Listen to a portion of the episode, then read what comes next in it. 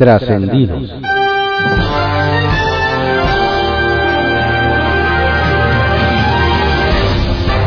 Continuamos con la audiosíntesis informativa de Adrián Ojeda Román, correspondiente a hoy, miércoles 6 de abril de 2022.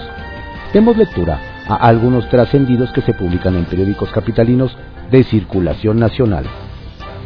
Templo Mayor, por Fray Bartolomé, que se publica en el periódico Reforma.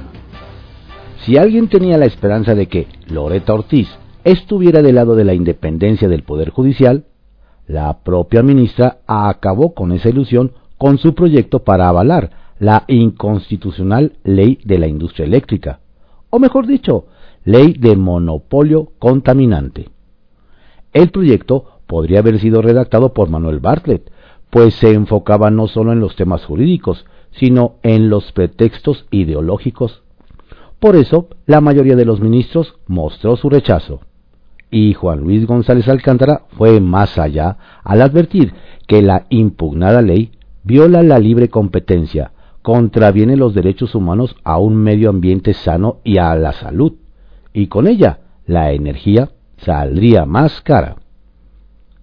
Sería bueno saber con quién firmó el gobierno de Claudia Sheinbaum el acuerdo, o es contrato, para la instalación de una réplica de la Capilla Sixtina en el Zócalo.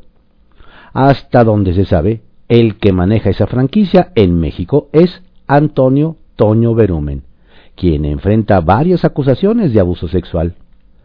Hace apenas unas semanas, el actor Mauricio Martínez reveló que al inicio de su carrera fue víctima de tocamientos por parte de dicho personaje.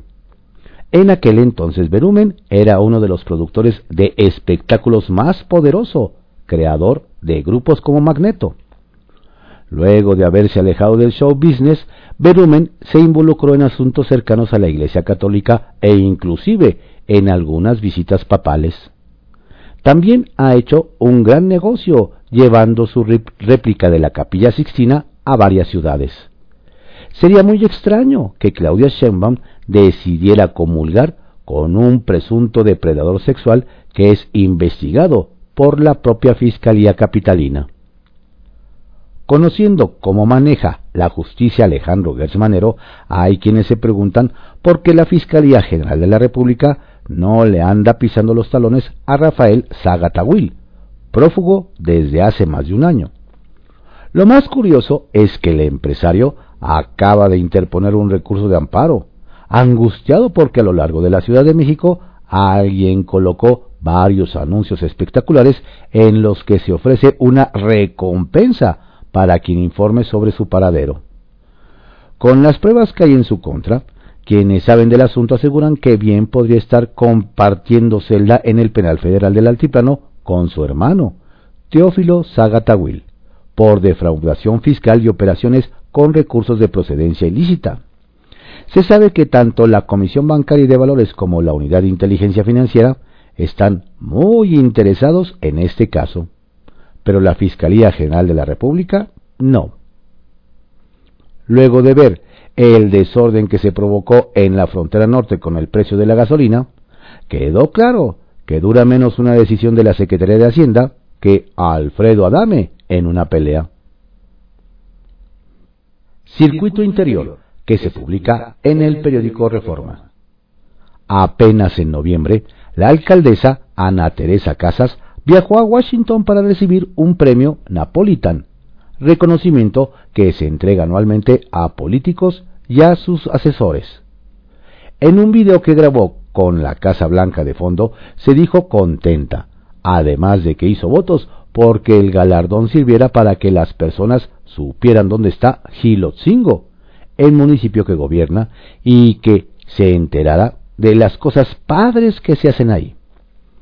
Está por verse si logró su objetivo, pero lo que es un hecho es que, si no lo sabían, miles de habitantes se enteraron ayer de la existencia de esta demarcación mexiquense, y no precisamente de la mejor forma.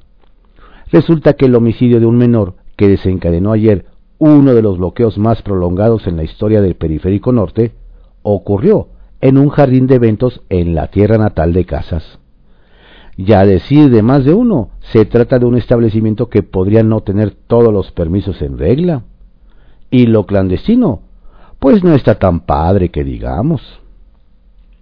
Dicen que la sugerencia vino de Palacio Nacional y que se atendió de inmediato.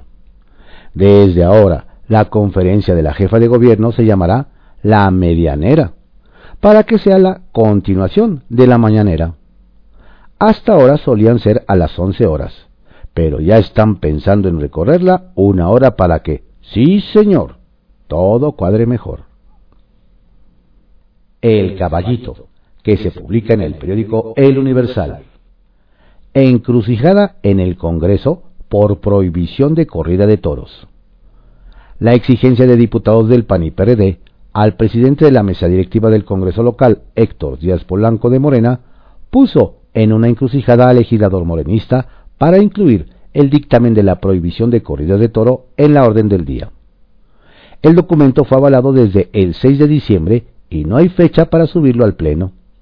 Incluso nos adelantaron que este miércoles don Héctor podría decretar que el dictamen ya prescribió y que no puede ser presentado ante el Pleno. El tema se complica, pues el presidente de la Comisión de Bienestar Animal, Jesús Sesma, del Partido Verde, informó que el dictamen lo presentó ante la mesa directiva el pasado miércoles, pero ya es responsabilidad del presidente incluirlo en el orden del día, dijo. Revocación de mandato venció a presupuesto participativo. Nos platican que la promoción de la consulta de revocación de mandato del presidente Andrés Manuel López Obrador, que se realizará este próximo domingo, le ganó a la del presupuesto participativo de la Ciudad de México.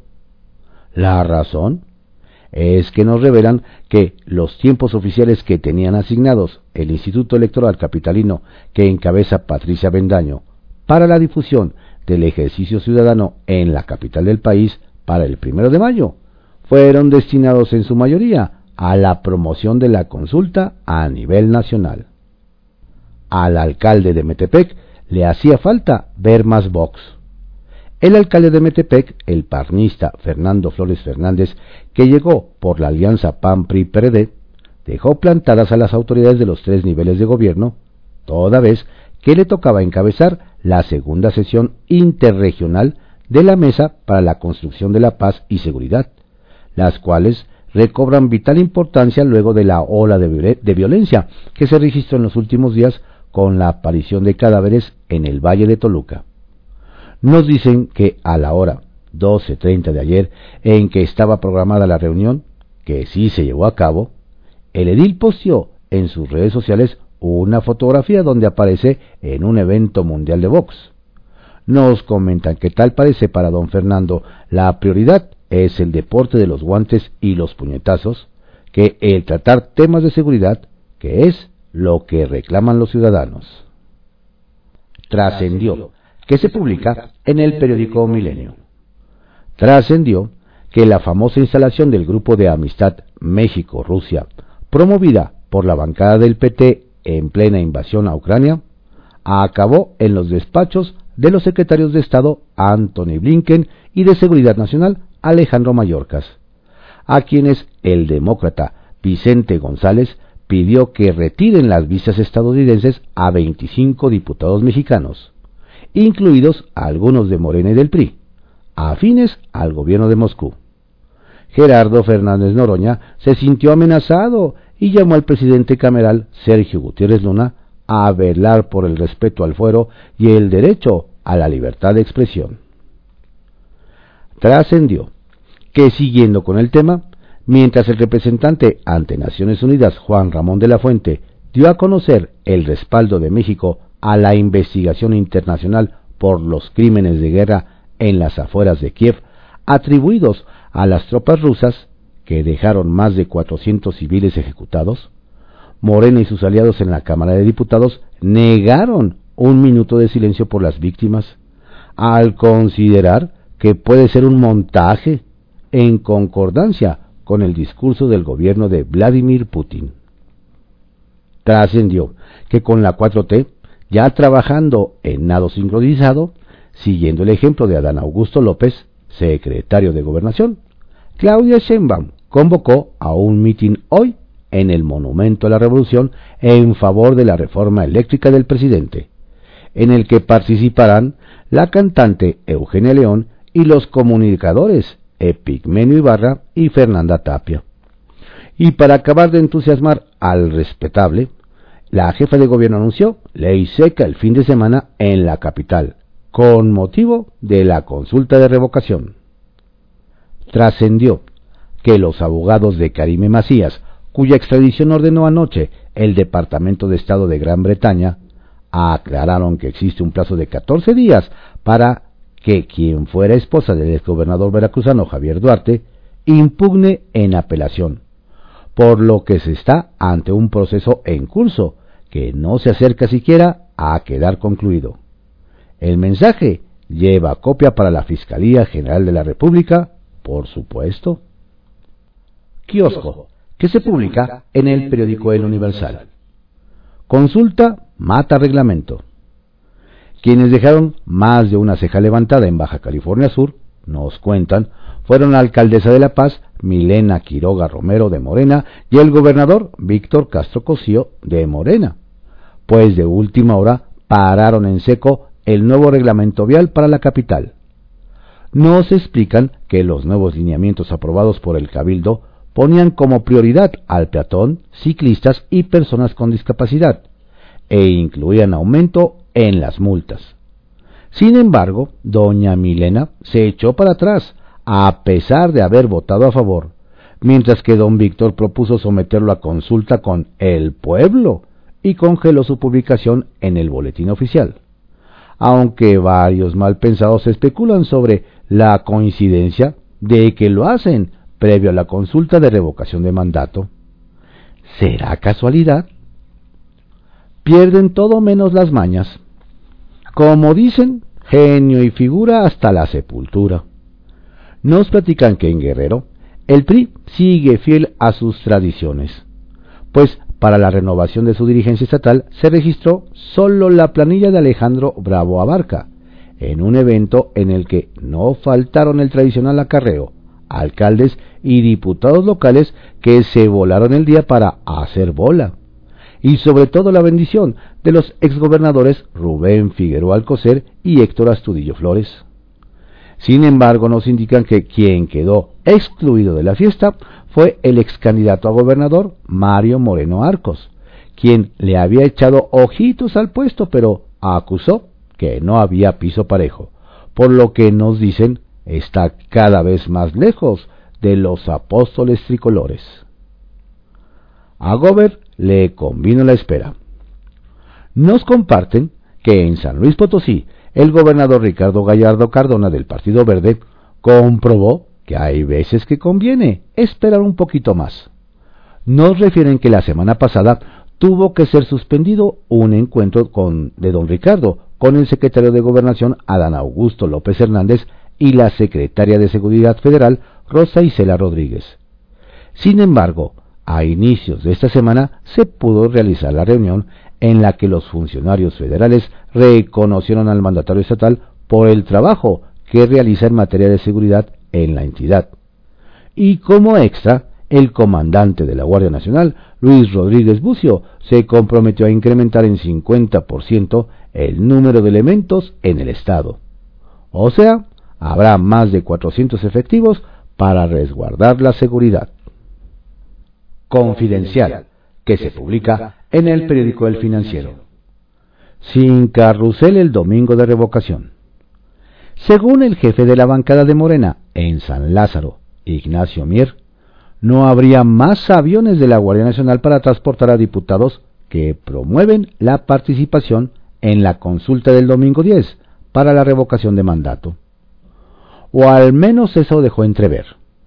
Ah, eso ya no me corresponde a mí. Yo no supe de eso. Ah, no sé. Cada uno lo va a hacer de manera libre. Ya es la libre decisión de cada uno de ellos.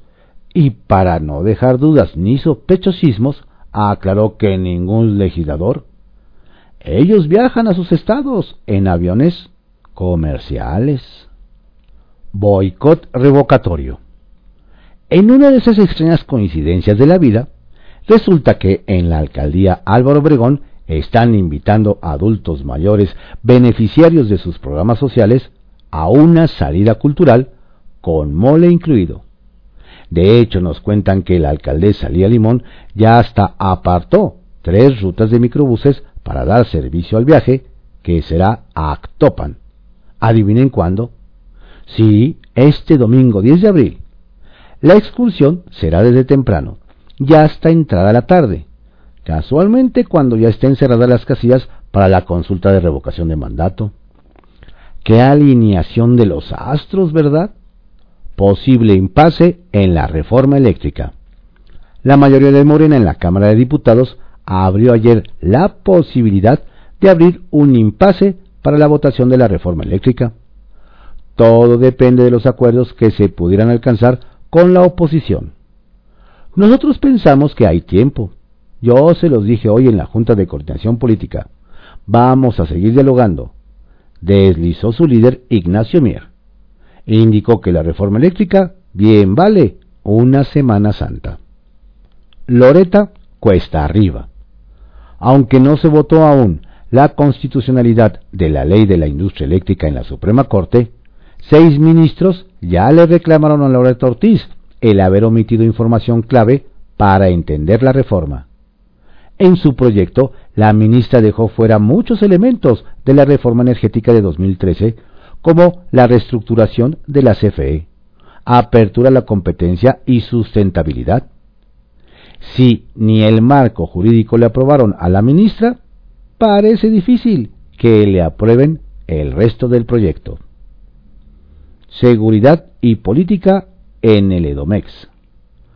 Ayer inició en el Estado de México un proyecto que podría ser parteaguas en materia de seguridad.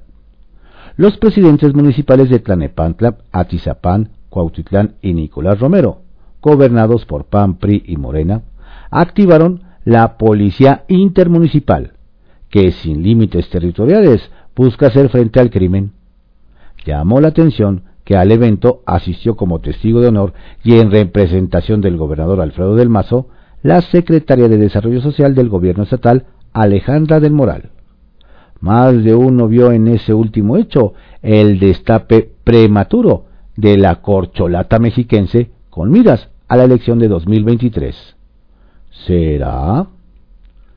Detrás de la charla con Justin, a pesar de que el canciller Marcel Ebrard señaló que el asunto energético no estaba en la previsión de la conversación con Justin Trudeau, primer ministro de Canadá, el gobierno canadiense confirmó que ambos discutieron sobre las contribuciones de los inversionistas canadienses a la economía mexicana, entre ellos los del ramo energético. Era inevitable que el tema se abordara. Sacapuntas que se publica en El Heraldo de México. Día eléctrico. Se alinearon dos de los tres poderes de la Unión para definir este jueves sobre el sector eléctrico del país. Por un lado, la Suprema Corte, presidida por Arturo Saldívar, debatirá la validez de la ley de la industria eléctrica. A su vez, la Junta de Coordinación Política de San Lázaro, encabezada por Rubén Moreira, decidirá si en Semana Santa se vota la reforma en el Pleno. Meeting con Sheinbaum. Oradora principal será la jefa de gobierno Claudia Sheinbaum en el evento de hoy para defender la iniciativa de la reforma eléctrica del presidente López Obrador. El acto convocado por Morena, el PT y el Partido Verde tendrá lugar a las 17 horas en el Monumento a la Revolución. Su presencia, dice, es un asunto de patriotismo, de soberanía y del futuro del país. Para luego, debate de horario. Postergada quedó en la Cámara de Diputados la discusión sobre el horario de verano. La semana pasada se iba a debatir en el Pleno, eliminar ese ajuste calendarizado, pero por angas o mangas no se pudo. El caso es que el presidente de la mesa directiva, Sergio Gutiérrez Luna, asegura que sí se debatirá, pero después de la aprobada reforma eléctrica. Defienden su visa. Caló hondo entre petistas y morenistas la exigencia del legislador estadounidense Vicente González para cancelar la visa a los 25 políticos mexicanos que conformaron el grupo de amistad con Rusia. Por ejemplo, Gerardo Fernández Noroña se quejó en la sesión de la Cámara de Diputados por esa intención, pues él, como otros de los incluidos, gustan de ir a Estados Unidos. Y su mamá también. En un nuevo escándalo se metió la directora de CONACIT, María Elena Álvarez Bulla.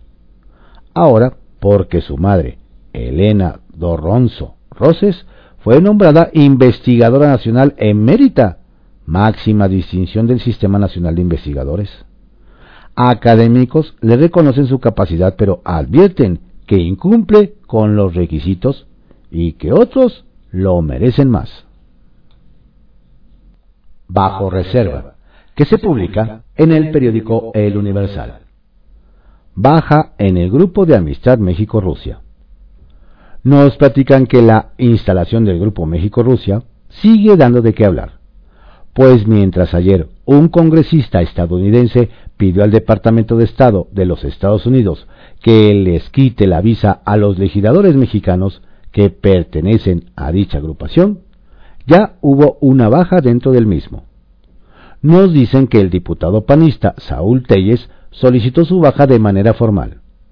A través de una carta dirigida a Alberto Anaya del PT, presidente del grupo, don Saúl argumentó ayer mismo que no puede permanecer en el grupo en virtud de su postura de rechazo absoluto a la operación militar que inició Rusia en contra de Ucrania.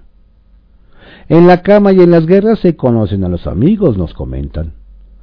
Por su parte, el diputado Gerardo Fernández Noroña, del PT, se mantuvo firme en el grupo, pero pidió la intervención de la mesa directiva de la Cámara para que intervenga y que el gobierno de Estados Unidos no le vaya a quitar su visa. Morena y opositores logran importante consenso. No todo el poder legislativo son desacuerdos. Aunque hay reformas y asuntos en los que las fuerzas políticas en el Senado no logran ponerse de acuerdo, hay temas que fluyen muy bien. Es el caso del consenso para realizar un puente vacacional de Semana Santa. Nos comentan que en el calendario legislativo se acordó celebrar tres sesiones para esta semana, martes, miércoles y jueves. Sin embargo, nos dicen que en la Junta de Coordinación Política del Senado, los grupos parlamentarios propusieron cancelar la sesión del jueves, por lo que la de hoy será la última antes de la Semana Mayor. De esta manera, los senadores volverán a sesionar hasta el martes 19 de abril, a menos de que haya un cambio de última hora por alguna causa de urgencia, ¿Quién dice que no hay consensos? Libra Guardia Nacional ir ante rendición de cuentas. Por enésima ocasión, el Senado pateará el bote para debatir y en su caso aprobar el informe de 2021 de la Guardia Nacional. Como ya se lo hemos comentado en al menos un par de ocasiones, Morena ha logrado que se cancele la presentación del reporte en esta ocasión, nos dicen, se reprogramará para después de la Semana Santa. Nos hacen ver que quizá ya que hayan pasado los días de la guardia y la consulta de revocación de mandato, el tema de la presencia del comandante de esta corporación, el general Luis Rodríguez Bucio, en un evento partidista de Morena, y el uso de un avión oficial para asistir a dicho mitin, ya no esté tan fresco y cause menos críticas pagarán medio millón por arreglo de jardines en Palacio Nacional. Si usted le sabe al oficio de la jardinería, tiene que estar muy pendiente, pues la Secretaría de Hacienda está buscando quien le preste el servicio integral de jardinería en sus oficinas, entre ellas las que están a su cargo en Palacio Nacional. Se prevé que este contrato de licitación IA-00 6000998-E68-2022 alcance un monto cercano del medio millón de pesos para la empresa a la que se le adjudique el contrato. Aunque el fallo debe estar por conocerse, quizá aún haya una oportunidad de participar. Estos fueron algunos trascendidos que se publican en periódicos de circulación nacional en la audiosíntesis informativa de Adrián Ojeda Román, correspondiente a hoy, miércoles 6 de abril de 2022. Tenga usted un excelente día, por favor cuídese mucho, no baje la guardia. La pandemia sigue. Saludos cordiales de su servidor, Adrián Ojeda Castilla.